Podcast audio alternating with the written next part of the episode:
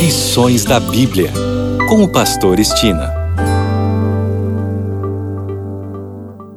Olá, este é o seu programa Lições da Bíblia. Neste trimestre que vai de outubro a dezembro, estamos estudando a missão de Deus, minha missão. O assunto da semana é compartilhando a missão de Deus. E o tema de hoje é submissão à vontade divina. Uma das principais qualidades de Abraão era a sua submissão à vontade de Deus. Não estamos abordando os defeitos e sim as virtudes. Podemos mencionar algumas das situações onde Abraão demonstrou inteira submissão a Deus. Vou abordar aqui três situações apenas. Primeira, submissão por ocasião de seu chamado. O chamado foi desafiador. Saia da sua terra, da sua parentela e da casa do seu pai, e vá para a terra que lhe mostrarei. Ao ouvir uma voz do céu, sua primeira reação poderia ter sido desconsiderar essa voz, pensando que fosse uma alucinação. Ou poderia ter desafiado a mensagem dizendo algo como: Eu não quero ir, gosto daqui, a terra que lhe mostrarei pode ter parecido uma descrição estranha de um destino. Mas ele aceitou o chamado, submeteu sua vontade à vontade de Deus e deixou a casa de seu pai e seu país. Partiu, pois, Abrão como o Senhor lhe havia ordenado. A segunda tem a ver com a escolha da terra quando houve discussão entre os pastores de seu rebanho e os pastores dos rebanhos de seu sobrinho Ló. Abraão não era homem de lutar com sua própria carne e sangue. Ele se submeteu à vontade de Deus, que novamente o abençoou.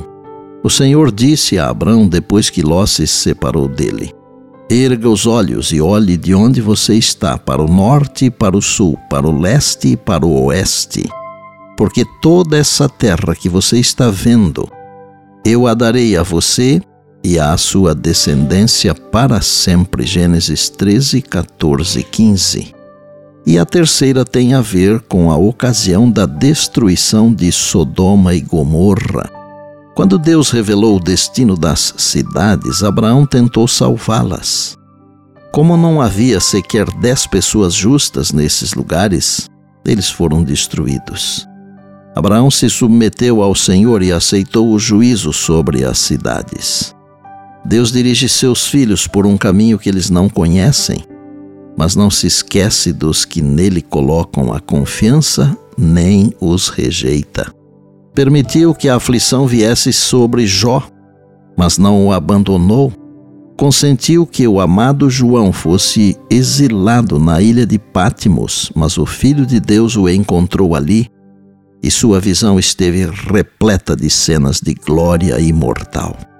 Concluo o tema de hoje com um pensamento extraído do livro Desejado de Todas as Nações, páginas 224 e 225, que diz: Deus nunca dirige seus filhos de maneira diversa daquela porque eles próprios haveriam de preferir ser guiados se pudessem ver o fim desde o princípio e perscrutar a glória do desígnio que estão realizando como colaboradores de Deus.